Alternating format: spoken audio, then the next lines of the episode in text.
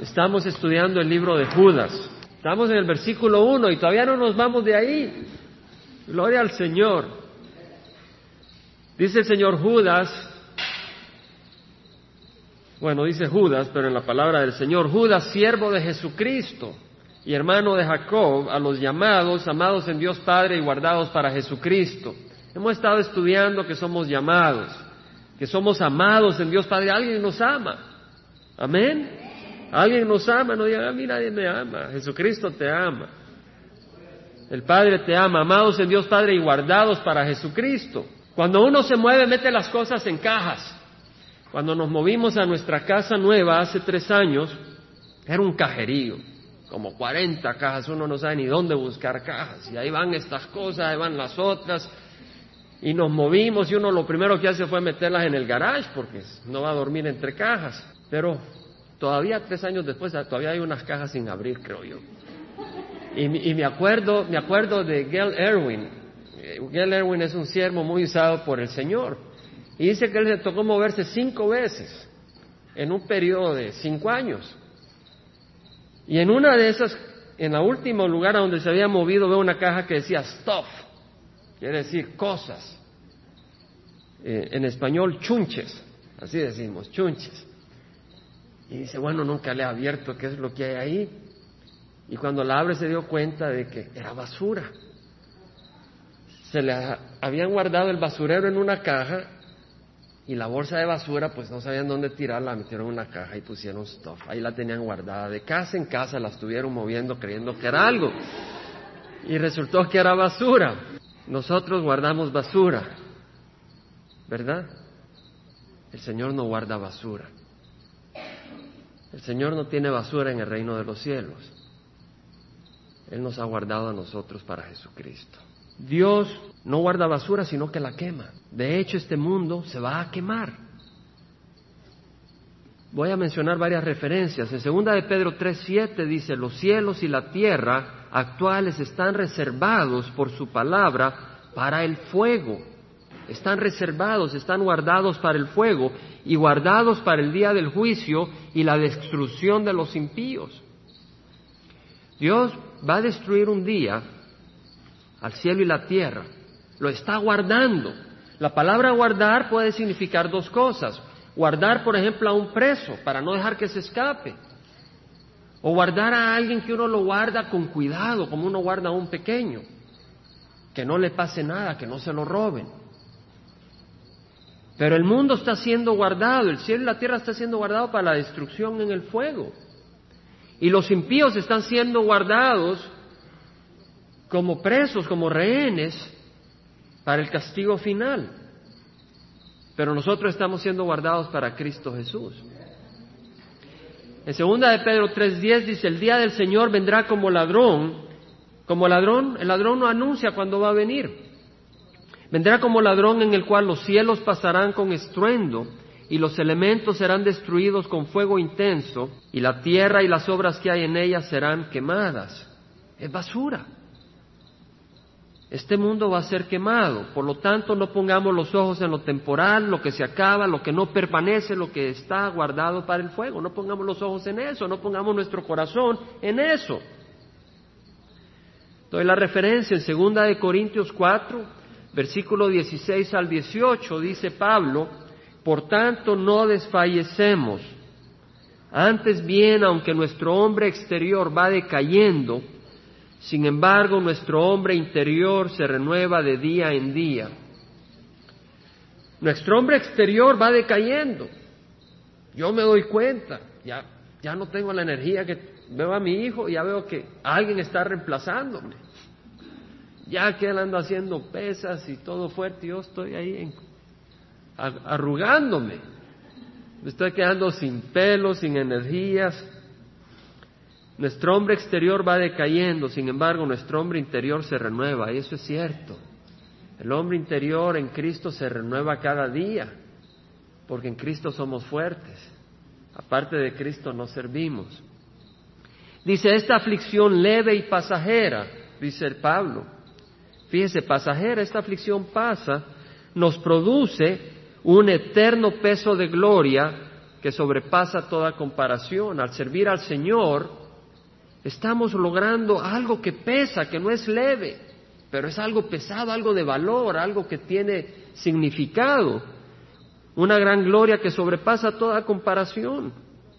Al no poner nuestra vista en las cosas que se ven, sino en las que no se ven. Pongamos la vista, los ojos en lo que no se ve, dice Pablo. Porque las cosas que se ven son temporales, pero las que no se ven son eternas. Las cosas que se ven son temporales. Las casas, los carros, la apariencia. Y hay que echarse cirugía plástica, arreglarse la nariz, arreglarse los oídos. Todo eso es pasajero. Lo que no se ve es eterno. En Mateo 6, 19 al 21, dice el Señor, no os acumuléis tesoros en la tierra.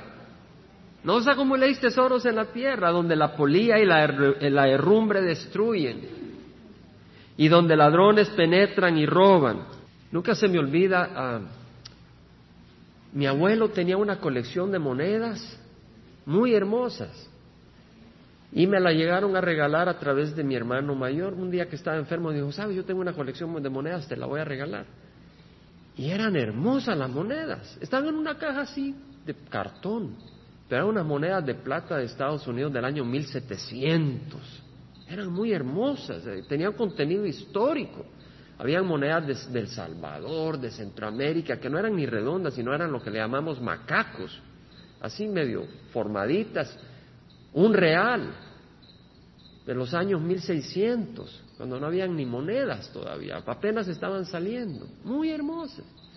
Cuando nos vinimos de viaje me las mandaron, cuando llegó solo vino la caja. Nunca se me olvida, el Señor me dio algo a qué pensar, nunca se me olvida, porque no le había puesto todo mi corazón a eso, pero sí le tenía aprecio al valor histórico y sentimental.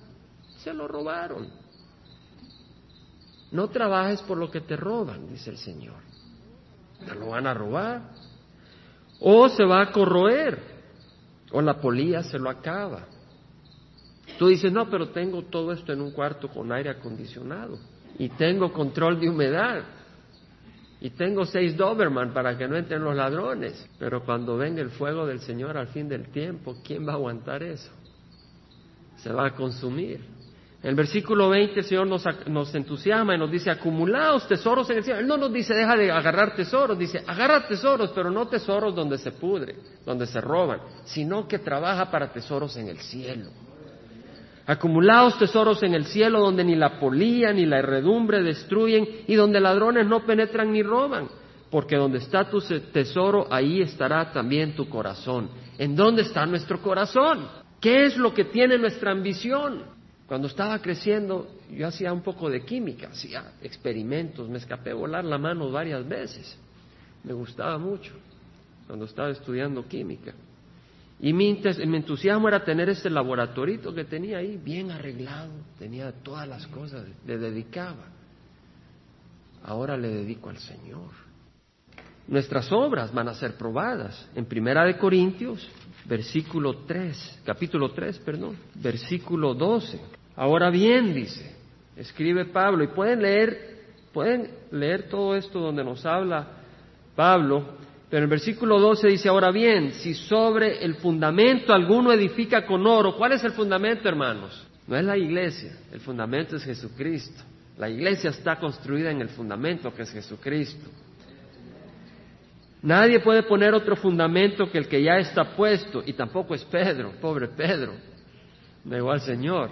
Nadie puede poner otro fundamento que el que ya está puesto, el cual es Jesucristo. Ahora bien, si sobre el fundamento alguno edifica con oro nuestras obras, son de oro, con plata, piedras preciosas, o madera, heno, paja, la obra de cada uno se hará evidente porque el día la dará a conocer, pues con fuego será revelada. En el último tiempo nuestras obras van a ser probadas. El hermano viene aquí a compartir domingo a domingo. El Señor va a probar esa obra. A ver si es oro o si es paja. Nuestros hermanos vienen a compartir con alabanza. El Señor un día va a probar esa obra. A ver el corazón y las intenciones del corazón del hombre. Muchos venimos aquí todos los domingos a escuchar la palabra del Señor y el Señor va a probar los corazones. Esas obras fueron hechas para ganarnos la aceptación del Señor o fueron hechas como un resultado del amor de Cristo Jesús en nuestro corazón. La aceptación ante Dios es a través de la sangre de Cristo Jesús. Las obras de justicia son peores que trapos de inmundicia, dijo el profeta. Venimos a oír del Señor porque queremos conocer de Él. Queremos compartir del Señor porque nos ha tocado y sabemos que es verdad. Y no podemos hacer lo contrario. Preferiríamos morir. La obra de cada uno se hará evidente porque el día la dará a conocer, pues con fuego será revelada. Si permanece la obra de alguno que ha edificado sobre el fundamento, recibirá recompensa. La única obra que permanecerá es la que ha sido edificada en Cristo Jesús. Si la obra de alguno es consumida por el fuego, sufrirá pérdida. Sin embargo, él será salvo, aunque así como por fuego. O sea que si tus obras fueron por vanagloria, se van a consumir, pero tú te vas a escapar si has recibido a Cristo Jesús porque la salvación no es por obra, es por fe. Fíjese, por eso tú puedes entrar al reino de los cielos sin una sola obra, pero con la obra de Cristo Jesús. Entonces nuestras obras van a ser probadas, hermanos, que examinemos nuestro corazón para no perder tiempo. Si tú estás haciendo algo y tu, y tu condición, la razón por la que lo haces no es del Señor, mejor deja de hacerlo, porque estás perdiendo el tiempo, te estás cansando en balde. Entonces, el cielo y la tierra se va, se va a consumir. Allá andan las ciudades construyendo edificios. Eso no sirve, es vanidad de hombre. Y un día todo eso se va a quemar. Un día todo eso se va a quemar. Pero no solo las cosas y las obras están destinadas al fuego. Lamentablemente, criaturas hechas por Dios están guardadas para el fuego eterno. Vamos al libro de Judas. Capítulo 1 es el único capítulo que hay. Vamos a saltar un poco al versículo 6 y 7. Vamos a empezar en el 5, hermanos. Ahora quiero recordaros, aunque ya definitivamente lo sepáis todo, ya conoces el Evangelio de Salvación, que el Señor, habiendo salvado al pueblo de la tierra de Egipto, destruyó después a los que no creyeron. ¿Cómo es posible? El que salió de Egipto fue porque creyó. Él marcó con sangre la puerta de su casa, de manera que por fe él fue salvo. Pero tú sabes, la fe que el Señor demanda es una fe que sigue a Jesucristo. Es una fe que está dispuesta a seguirlo. Es una fe que recibe a Jesucristo como Señor de tu vida. Entonces muchas personas salieron de Egipto. Dijeron, bueno, pues echarle sangre a la puerta, cualquiera puede hacer eso. No me puede hacer daño. Y le echaron sangre a la puerta y fueron salvos. Pero no creyeron de corazón y empezaron a protestar en el camino a la tierra prometida. Y así muchos van al frente a una cruzada de Great Glory. Y dicen, bueno, si todo el mundo va al frente y dice, Señor, entra en mi corazón, y de labio lo dice, pero sin realmente entregarle el corazón al Señor, parece que han sido salvos. Pero después van a ser destruidos porque en su corazón no han recibido a Cristo. Hay que hacerlo Señor en el corazón. Versículo 6 dice, a los ángeles que no conservaron su señorío original, sino que abandonaron su morada legítima, los ha guardado en prisiones eternas bajo tinieblas para el juicio del gran día. Fíjese, estos ángeles podemos leer en Génesis, no vamos a ir ahora a Génesis, pero en Génesis el capítulo 6 habla de estos ángeles, los hijos de Dios, que tuvieron relaciones con los hijos con las hijas de los hombres y se entiende por muchas personas que los hijos de Dios se refiere a los ángeles que tuvieron cohabitaron con mujeres.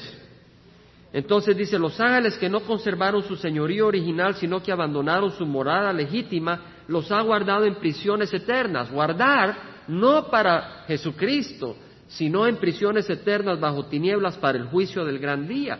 Así también Sodoma y Gomorra y las ciudades que la rodeaban, circunvencinas, a semejanza de aquellos, a semejanza de los ángeles, puesto que ellas se corrompieron y siguieron carne extraña, fíjese, en Sodoma y Gomorra había homosexualismo, así como los ángeles siguieron carne extraña, siendo de origen divino se metieron con mujeres de origen humano. A semejanza a Sodoma y Gomorra, se corrompieron y siguieron carne extraña, son exhibidas como ejemplo al sufrir el castigo del fuego eterno. Quiere decir que Sodoma y Gomorra es un ejemplo del fuego eterno para el cual están guardados muchas personas, ángeles y seres humanos. ¿Cierto, hermanos? Esa es una realidad seria. Es una realidad seria, de manera que el que no tiene a Cristo Jesús debería de correr a los pies de Cristo Jesús. Y los que tenemos a Cristo Jesús debemos de compartir a Cristo Jesús con otros porque van hacia el fuego eterno. Y Dios no quiere que nadie perezca más que todos vengan al arrepentimiento. Lo que no perseveran en el camino del Señor, los que viven una religión sin fruto, fíjese bien, no estamos hablando aquí de que hoy, ahora tengo que hacer todo esto para salvarme, no. Pero hay fruto en tu, en tu fe, porque una fe que no tiene fruto es fe muerta, dice Santiago. No lo digo yo, lo dice Santiago. Muéstrame tu fe por tus obras. No trates de hacer obras para salvarte, pero si tienes una fe viva, ese Cristo que habita en tu corazón te va a impulsar a hacer obras. Dice, los que, no, los que no perseveran en el camino del Señor, los que viven una religión sin fruto, una religión muerta, también están guardados para el fuego eterno, hermanos. Doy la referencia rápidamente. En Juan 15, 5 al 6, el Señor dice, yo soy la vida, vosotros los sarmientos, o sea, las ramas. El que permanece en mí y yo en él, ese da mucho fruto, porque separados de mí nada podéis hacer. En otras palabras, tenemos que permanecer en Cristo y Cristo en nosotros para dar fruto. Separados de Cristo, ¿qué podemos hacer, hermanos?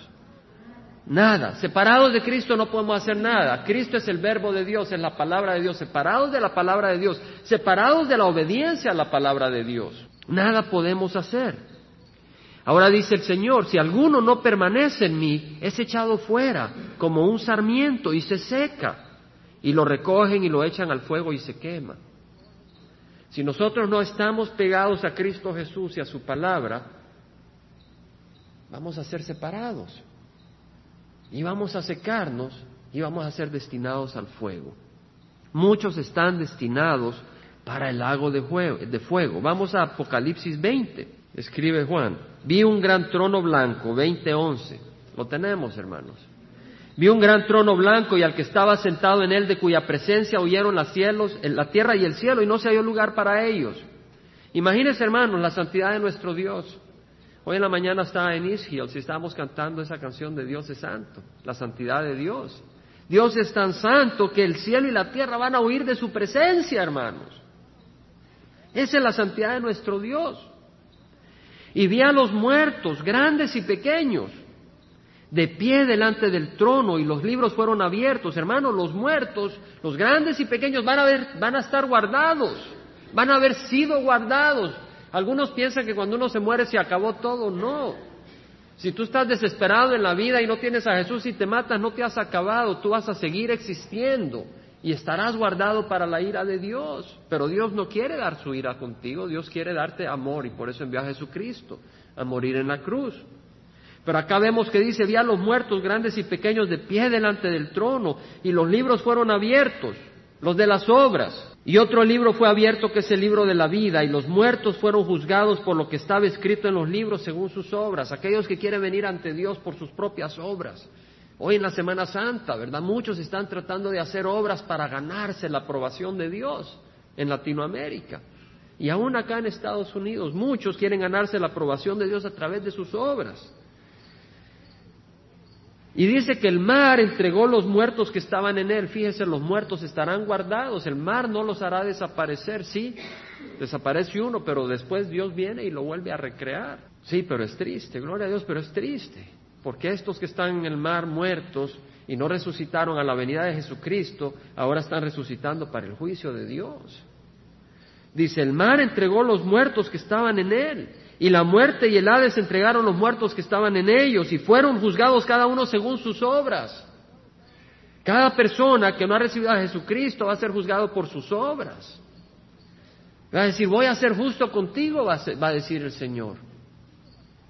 Voy a ser justo. Expóneme lo que has hecho. Y te va a condenar tu obra. Y la muerte y el Hades fueron arrojados al lago de fuego. Esta es la muerte según el lago de fuego. Muerte porque estamos separados de aquel que es vida eterna, Cristo Jesús. y el que no se encontraba inscrito en el libro de la vida fue arrojado al lago de fuego. En otras palabras, la persona que no está inscrita en el libro de la vida no es el libro que se basa en obras. El libro de la vida es el libro que se basa en una obra, la de Cristo Jesús en la cruz. En los otros libros son los que se basan en las obras. Y si tú quieres venir ante Dios por tus obras, te vas a condenar. Pero cuando vienes a Jesucristo, nuestras obras son un adorno para Cristo Jesús, porque son inspiradas por el Señor si vienen de Él. Pero acá vemos, pues, de que el que no se encontraba inscrito en el libro de la vida fue arrojado al lago del fuego.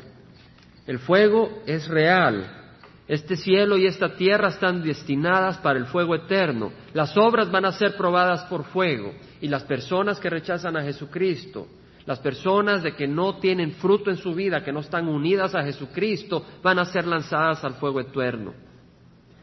En Romanos, no vamos a ir ahí, solo voy a mencionarlo como referencia, Romanos 9, versículo 14 al 24, el Señor nos habla de que algunos son destinados como vasos de misericordia y otros como vasos para la ira de Dios. Faraón fue usado para mostrar el poder de Dios contra la maldad del hombre, contra la terquedad del hombre, pero nosotros somos vasos de misericordia a recibir a Jesucristo. Dios nos ha guardado, y ahora vengo a ese punto, Dios nos ha guardado para Jesucristo, hermanos. Hemos hablado del infierno, hemos hablado del fuego y eso nos asusta, pero hermanos, la buena nueva es que Dios nos ha guardado para su Hijo Jesucristo. La buena nueva es que Dios nos ha guardado para su Hijo Jesucristo. Ahora, hermanos, uno no le va a dar a alguien que ama un regalo que es basura. Y si Dios nos considera a nosotros un regalo aceptable a su Hijo Jesucristo, qué precioso y, valioso somos ante los ojos de Dios. ¿Cuánto amor nos tiene Dios? Dios no guarda basura en el reino de los cielos.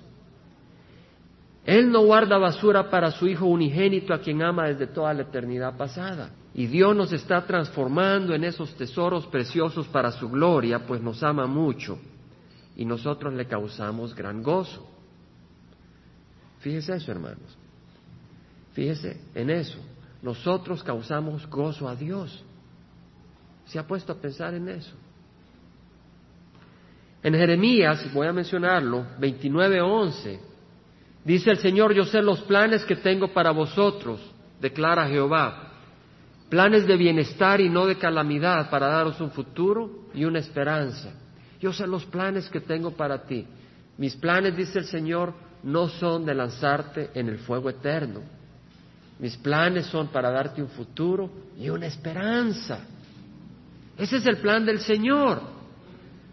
Ahora, en una congregación como la nuestra, me pregunto, donde todos creo yo conocemos al Señor, pero tengo que dar el mensaje. ¿Tú has aceptado ese plan del Señor? No lo que dice tu papá o tu mamá, o tu hijo, o tu primo, o tu vecino, o tu amigo. Tú en tu corazón has aceptado el plan del Señor. No puedes aceptar el plan del Señor si no aceptas a Jesucristo, porque el plan es Jesucristo. Pero dice el Señor, yo sé los planes que tengo para vosotros, planes de bienestar y no de calamidad. En Hebreos capítulo 12, versículo 1 al 3 dice, puesto que tenemos en derredor nuestro tan gran nube de testigos, realmente ha estado hablando de estos grandes hombres de fe y dice el autor de Hebreos, tenemos en nuestro alrededor una gran nube de testigos, despojémonos de todo peso y del pecado que tan fácilmente nos envuelve. Si empezamos a poner amor a algunas cosas materiales, si empezamos a ponerle amor a nuestra honra ante los ojos de los hombres, si empezamos a ponerle amor a alguna cosa que no está basada en el fundamento que es Cristo Jesús, es un peso que nos impide caminar en las cosas del Señor. Si, si pasamos encendiendo la televisión a ver la novelita, donde dice el Señor las malas compañías corrompen el buen carácter, las buenas costumbres, es poner peso a nuestra vida para no caminar bien. ¿Cómo son nuestras compañías? ¿Estamos influenciando nuestras amistades o ellas son un peso que nos impiden caminar en las cosas del Señor? Nuestro trabajo, estamos en un trabajo donde podemos servir al Señor, ¿O es un trabajo donde lo que hacemos es servirle trago a las gentes para que se emborrachen? Y decimos, somos cristianos. No puede el Señor ser honrado en esa vida. Dice, despojémonos de todo peso, de todo peso. ¿Y qué es nuestra actitud tal vez de estar criticando a nuestro hermano o a nuestra hermana? Ese es un peso. Esa es una carga que nos impide caminar para el Señor. Porque lo que deberíamos de estar haciendo es orando por nuestro hermano o nuestra hermana, cierto, pero no destruyendo a nuestro hermano o a nuestra hermana. Despojémonos de todo peso y del pecado que tan fácilmente nos envuelve y corramos con paciencia la carrera que tenemos por delante, puesto los ojos en Jesús, puesto los ojos en lo eterno, en lo que no se ve ahorita, pero que un día veremos, y no en lo que se ve que es temporal. Jesús, el autor y consumador de la fe, quien por el gozo puesto delante de él, fíjese hermanos, por el gozo puesto delante de él, Hebreos 12, 1 al 3, por el gozo puesto delante de él, soportó la cruz. Hermanos, ¿cuál era el gozo que tenía Jesucristo ahí en el Calvario? ¿Cuál era el gozo que tenía pensado en mente? ¿Por qué fue al Calvario? ¿Por qué fue al Calvario? ¿Para demostrar que Él es capaz? ¿Para demostrar que Él es valiente? ¿Para impresionarnos y luego decir, muéranse gusanos? No. Murió en la cruz para qué? Para rescatarnos. Nosotros somos el gozo de Jesucristo, hermanos. No todos los esposos dicen eso de sus esposas, no todas las esposas dicen eso de sus esposos, pero Jesucristo dice eso de todos nosotros. Por el gozo puesto delante de Él soportó la cruz. Hermanos, ¿qué soportaría usted por alguien? Jesucristo soportó la cruz por nosotros. No tenemos entendimiento de lo que sufrió nuestro Señor físicamente, mucho menos espiritual y emocionalmente. Pero físicamente lo azotaron, le desgarraron la piel, le arrancaron la barba con la mano, le dieron puñetazos en la cara, le, pusieron, le, cerraron los ojos que no pudiera ver y le pegaban y le decían, di quién te pegó. Imagínese estar en lo oscuro y luego le dan un golpe, soldados romanos. Le pusieron una corona de espinas en la cabeza, lo desgarraron. Murió en unas cuantas horas. Normalmente la persona que estaba crucificada moría en dos, en dos días, era una muerte muy terrible, pero al Señor lo habían maltratado tanto que solo, solo duró unas cuantas horas en la cruz. Y de ahí le tiraron, le pusieron una lanza atravesando el corazón para ver si estaba vivo. Y como estaba muerto no se movió, pero de ahí salió sangre y agua. Sangre para redimirnos de nuestros pecados. Agua, su muerte nos permite que en nosotros haya vida. Ríos de agua viva. Por eso envió el Espíritu Santo, para que fluyan ríos de agua viva de nuestros corazones. Dice que soportó la cruz menospreciando la vergüenza y se ha sentado a la diestra del trono de Dios. Hermanos, el Espíritu Santo nos está preparando para ese día tan grandioso, porque nos está guardando para Jesucristo. Entonces el Espíritu nos está preparando, nos está embelleciendo internamente, no externamente, olvídate, que con tu, con tu cara, con tu figura no vas a impresionar a Jesucristo, podrás impresionar a los hombres, pero no a Jesucristo. ¿Cómo está tu espíritu? Dice el Señor. Y dice el, autor de Hebreos, considerad pues aquel que soportó tal hostilidad de los pecadores contra sí mismo para que no os canséis ni os desaniméis en vuestro corazón. No nos desanimemos, hermanos. ¿Quién cree que el caminar en el Señor es fácil? Que levante la mano, hermanos, de veras. No veo ni una mano levantada. ¿Quién cree que es difícil caminar con el Señor? ¿Quién se echaría para atrás? Dijo Pedro, Señor, ¿a quién iremos? Tú tienes las palabras de vida eterna. ¿A quién iremos? Somos millonarios con Cristo Jesús. No por lo que Él nos da, sino por Cristo. Contar a alguien como amigo, a Cristo Jesús. No nos desanimemos. Dice el Señor en Santiago 1.12, bienaventurado el hombre que persevera bajo la prueba. Necesitamos ser hombres y mujeres de perseverancia. Bienaventurado el hombre que persevera bajo la prueba, porque una vez que ha sido aprobado, hermano, nuestra fe va a ser probada. Y el Señor nos manda a perseverar. Dice, bienaventurado el hombre que persevera bajo la prueba, porque una vez que ha sido aprobado, vamos a ser probados en el fuego, hermanos. Vamos a ser probados en situaciones que no entendemos. que no las entendemos y lo único que nos hace caminar hacia adelante es Cristo Jesús. Lo único que nos hace caminar hacia adelante si no camino siguiendo a Jesús, ¿a quién voy a seguir? Y aun cuando estamos caminando, caminamos por fe diciendo, Señor, aún mi caminar no es por mi propia justicia, sino que por fe creo que estoy caminando en el buen camino porque tú eres quien tiene mi corazón guardado en tus manos. Pablo dijo, yo sé en quién he depositado aquello que Él es fiel para guardar hasta aquel día. Le hemos dado nuestra alma a Cristo Jesús. Bienaventurado el hombre que persevera bajo la prueba, porque una vez ha sido aprobado, una vez ha sido probado, recibirá la corona de vida que el Señor ha prometido a los que le aman. ¿Amas a Jesús? Amén. La mejor manera de decir amén es con una vida entregada a Él. Ese es, ese es el mejor amén. Ese es el mejor amén. Por eso respeto a los que no dijeron amén. Y respeto también a los que dijimos amén. Pero la mejor manera de decirle a Jesús yo te amo es siguiéndole. Jesús le dijo a Pedro, Pedro, ¿me amas? Alimenta mis ovejas, le dijo. No le dijo, dime, te amo, te amo, te amo. Le dijo, alimenta mis ovejas. Haz la obra para la que te he llamado, le dijo Jesús. Hermano, no nos olvidemos que somos guardados para Jesucristo. Dios nos ama tanto. Imagínense, hermanos, que el Señor dijera, bueno, tengo a doce apóstoles.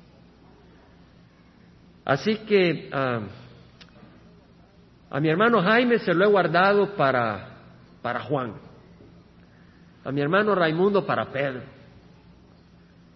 El Señor dice, no, estás guardado para Jesucristo. No somos guardados para Chuck Smith, no somos guardados para Billy Graham, somos guardados para Jesucristo, hermanos. Para Jesucristo. El Señor nos ama tanto. En Juan 14, 1 al 3 dice, no se turbe vuestro corazón. Creed en Dios, creed también en mí. En la casa de mi Padre hay muchas moradas. Si no fuera así os lo hubiera dicho. Porque me voy a preparar un lugar para vosotros. Y si me voy y preparo un lugar para vosotros, volveré y os tomaré conmigo para que donde yo esté, tú estés conmigo. El Señor quiere que estemos con Él. Ha ido a hacer unas moradas, ha ido a hacer unas habitaciones y quiere venir a recogernos para que estemos con Él. No con Pedro, no con Juan, con Jesucristo mismo. Con Él, para que donde yo esté, tú estés conmigo. En Juan 14, 23 dice, si alguno me ama, guardará mi palabra y mi Padre le amará. Y vendremos a Él y haremos con Él morada. El Padre quiere hacer morada con nosotros. Jesucristo quiere hacer morada con nosotros. ¿Cuántas personas quieren vivir con nosotros? Muy pocas. Jesucristo y el Padre quiere vivir con nosotros. Dice el Señor, aquí yo estoy con vosotros todos los días, hasta el fin del mundo. Él no dice yo estoy con mis discípulos y ellos van a estar contigo. Él dice yo estoy contigo todos los días hasta el fin del mundo. El Señor dice todo lo que el Padre me da vendrá a mí. No dice vendrá a mis grupo de gente, vendrá a mi organización. Dice, todo lo que el Padre me da vendrá a mí. Y el que viene a mí, de ningún modo lo echaré afuera. ¿A quién? A Jesús. Jesús nos ama tanto que Él quiere que vengamos a Él. Y después nos llama a sus amigos. El Señor Jesús dice, mis ovejas oyen mi voz. Sí, podrá usar a un hermano, podrá usar a una hermana. Pero Él no quiere que oigas la voz de la carne del hermano o la carne de la hermana, Él quiere que oigas la voz de Él. Dice, mis ovejas escuchan, mis ovejas oyen mi voz y yo las conozco. Conocer es conocer íntimamente, en una forma personal. Yo las conozco y ellas me siguen. Ojalá tú no estés siguiendo a Calvary Chapel o al hermano Jaime. Yo sé que aquí nadie va a estar siguiendo al hermano Jaime. Pero puede que alguien esté sirviendo a Calvary Chapel. No, sigamos a Jesucristo. A través de Calvary Chapel. Y amando a Calvary Chapel. Y ojalá que también al hermano Jaime pero siguiendo a Jesucristo. Mis ovejas oyen mi voz, yo las conozco y me siguen y yo les doy vida eterna. Él es el que nos da la vida. Y jamás perecerán y nadie las arrebatará de dónde? De mis manos. ¿En dónde estamos? En las manos de Jesús. Mi Padre que me las ha dado es mayor que todos y nadie las puede arrebatar de las manos de quién? De mi Padre. Somos tan especiales y tan preciosos a Dios que el mismo Padre quiere tenernos en sus manos. De hecho, dice, el mismo Padre nos tiene en sus manos. El Padre que me las ha dado es mayor que todos y nadie las puede arrebatar de las manos de mi Padre. Yo y el Padre uno somos, dice Jesús. Hermanos, estamos siendo guardados para Jesucristo y Él está esperando ansiosamente por nosotros. En Apocalipsis 19, versículo 6, dice, oí como la voz de una gran multitud, como el estruendo de muchas aguas y como el sonido de fuertes truenos que decía, aleluya. ¿Qué quiere decir aleluya? Alabado sea Jehová. Aleluya, porque el Señor nuestro Dios Todopoderoso reina. Regocijémonos y alegrémonos y démosle a Él la gloria, porque las bodas del Cordero han llegado y su esposa se ha preparado. ¿Quién es la esposa? ¿Quién es la prometida para el Cordero? La iglesia. Y quien ha preparado a la iglesia es el Espíritu Santo. Y en ella fue concedido, a ella le fue concedido vestirse de lino fino, resplandeciente y limpio, porque las acciones justas de los santos son el lino fino, hermanos. Una acción justa no es una obra que haga yo para tratar de ganarme la, la voluntad del Señor. Una acción justa es simplemente una obra que hace el Espíritu Santo a través de mí. Y el ángel me dijo, escribe, bienaventurados, felices los que están invitados a la cena de las bodas del Cordero. Hermanos, nosotros no solo estamos invitados, nosotros somos la novia de la boda. Imagínese, hermano, en la carne no puede entender ese honor y la gloria con que va a estar brillando la iglesia de Cristo Jesús cuando Jesús venga por nosotros. Me dijo, estas son las palabras verdaderas de Dios. Caí a sus pies para adorarle y me dijo, no hagas eso, yo soy consiervo tuyo, dijo el ángel. Nosotros no somos criaturas para adorar a ángeles, somos hijos de Dios, destinados a adorar al Dios vivo. Adora pues a Dios, pues el testimonio de Jesús es el espíritu de la profecía.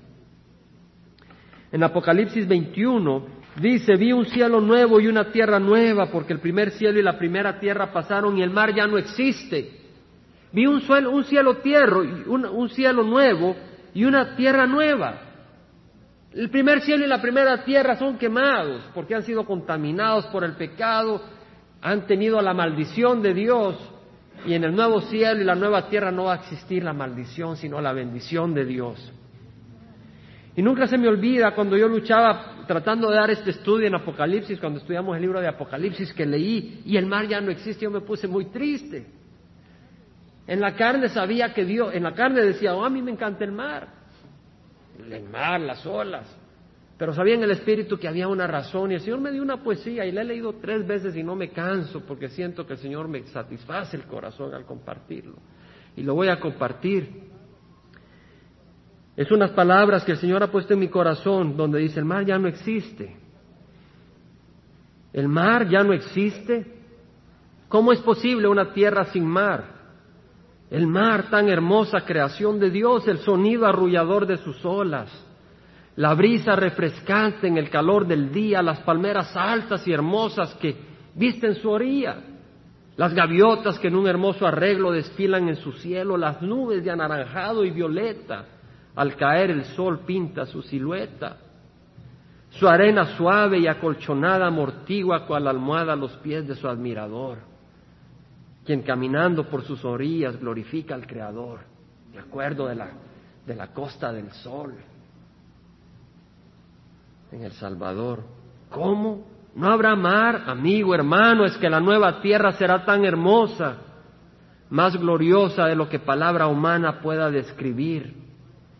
Tanto que Dios nos lo hace entender haciéndonos saber que el mar y su gloria no tienen valor ni comparación ante la gloria de la nueva creación. Hermanos, no va a haber mar porque el universo, el cielo y la tierra van a ser tan hermosos que el mar la arruinaría. Así va a ser de hermoso. Y esa tierra y ese cielo es para nosotros. Versículo 2 dice, vi la ciudad santa, la nueva Jerusalén que descendía del cielo de Dios, preparada como una novia ataviada para su esposo. Entonces oí una gran voz que decía desde el trono, he aquí el tabernáculo de Dios está entre los hombres, la casa de Dios, y Él habitará entre ellos. Dios quiere estar con nosotros. Y ellos serán su pueblo y Dios mismo estará entre ellos. Seremos el pueblo de Dios y Dios estará con nosotros, entre nosotros. Él enjugará toda lágrima de sus ojos. Tal vez en el caminar sufres dificultad, Él vendrá y te secará las lágrimas. Y ya no habrá muerte, ni habrá más duelo, ni clamor, ni dolor, porque las primeras cosas han pasado. Y el que está sentado en el trono dice, he aquí, yo hago nueva todas las cosas. Y añadió, escribe, porque estas palabras son fieles y verdaderas. También me dijo, hecho está, hecho está, yo soy el alfa y la omega, el principio y el fin. El que tiene sed, yo le daré gratuitamente de la fuente del agua de la vida. El vencedor es aquel que persevera, heredará estas cosas y yo seré su Dios y él será mi hijo. Pero los cobardes, los incrédulos, los abominables, los que se burlan de la palabra del Señor, los asesinos, los inmorales, los hechiceros, los idólatras y todos los mentirosos tendrán su herencia en el lago que arde con fuego y azufre, que es la muerte segunda. Esta tarde estamos guardados para una de dos, o para el fuego divino o para Jesucristo, tú escoge. Esta tarde estás guardado para el fuego divino o estás guardado para nuestro Señor Jesucristo. Yo te invito a que seas de los que estás guardado para Jesucristo. Y si estás guardado para Jesucristo, para darle gracias y pedirte de que tú le pidas al Señor que te vaya limpiando, para glorificar a Jesús, para que cuando veas el reino de los cielos no digas, Señor, todas mis obras se quemaron, solo yo logré entrar. ¿Y qué le vas a ofrecer a Jesús? Bueno, recibí tu salvación, Señor. ¿Y tú qué le vas a ofrecer? Nada. O puedes entrar al reino de los cielos y decir, mira, Señor, y las obras van a pasar por fuego y, y van a estar pasando y, porque fueron hechas en Cristo. Y Jesús te va a decir, gloria a Dios. Entra, entra, siervo bueno y fiel. Fuiste fiel en lo poco, sobre lo mucho te pondré. Entra en el gozo de tu Señor. Necesitamos la misericordia del Señor. Y si tú no te das cuenta que la necesitas, eres ciego. Y sabes, ah, nadie te puede forzar a orar, pero solo tus necesidades te pueden hacer que te arrodilles al Señor. Y si tenemos los ojos abiertos a nuestra pobreza espiritual sobre todo, vamos a estar clamando al Señor. Dice la palabra del Señor, si confiesas con tu boca a Jesús por Señor y crees en tu corazón que Dios lo resucitó de la muerte, serás salvo. Tienes que confesarlo, hacerlo Señor de tu vida, aceptar lo que hizo Él en la cruz por ti. Todo lo que tienes que hacer es decirle, Señor, perdona mis pecados, ayúdame a no pecar, tu obra en la cruz es pago suficiente por mis pecados, tu sangre es preciosa. Yo acepto tu obra en la cruz y ahora te ruego que entres a reinar en mi corazón. Si tú quieres hacer eso, pídele al Señor. Pídele al Señor que entre a reinar en tu corazón ahora. Ora conmigo, ya sea en voz alta o como quieras en tu corazón. Padre Santo, perdona mis pecados pido tu misericordia, acepto tu sacrificio en la cruz. Ahora te recibo, Jesús, para que reines en mi vida. Envíame tu Santo Espíritu para caminar en tus caminos. Te lo pido en nombre de Cristo Jesús. Amén. Si tú has orado esta oración de corazón, el Señor te da la bienvenida al reino de los cielos porque el reino de los cielos aquí está, donde está Jesucristo. Y donde dos o más están reunidos en su nombre, Él ahí está. Él dice, he aquí yo estoy a la puerta y toco. Si alguno escucha mi voz y abre la puerta, yo entro y cenaré con Él y Él conmigo.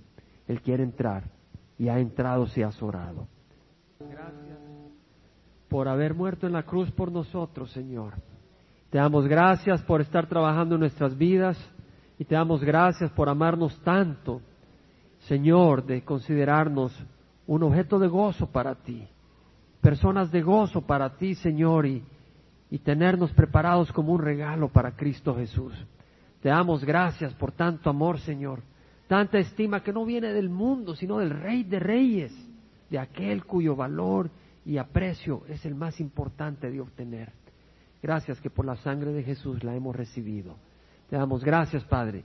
Te rogamos, Padre, ahora que vayas con nosotros, que el amor, el amor del Padre, la comunión del Espíritu Santo, Señor, y la gracia de nuestro Señor Jesucristo vaya con cada uno de nosotros. Te lo pedimos en nombre de Cristo Jesús. Amén.